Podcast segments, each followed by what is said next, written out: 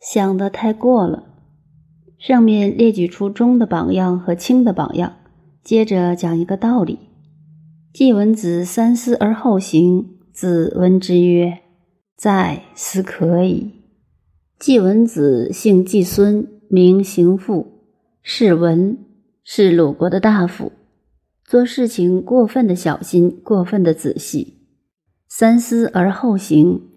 一件事情想了又想，想了又再想，叫三思。孔子听到他这种做事的态度，便说：“再思可以。”这句话有两种解释。从前老学究们的解释认为，做事情要特别小心，孩子们想三次都不够。孔子说：“再思可以，还要再想一次呢。”这种解释是不对的。其实，孔子认为他想的太多。做人做事诚然要小心，但三思而后行，的确考虑太多了。学过逻辑就知道，学过《易经》的道理更懂得。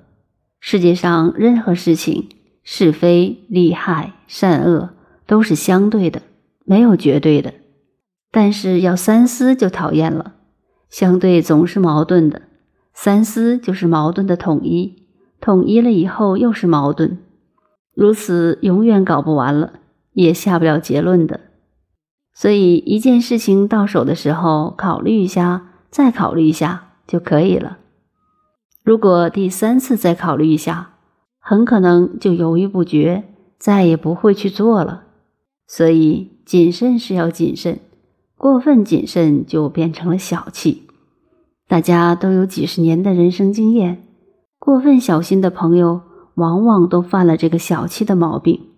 小气的结果，问题就多了。所以孔子主张：何必三思而后行？再思就可以了。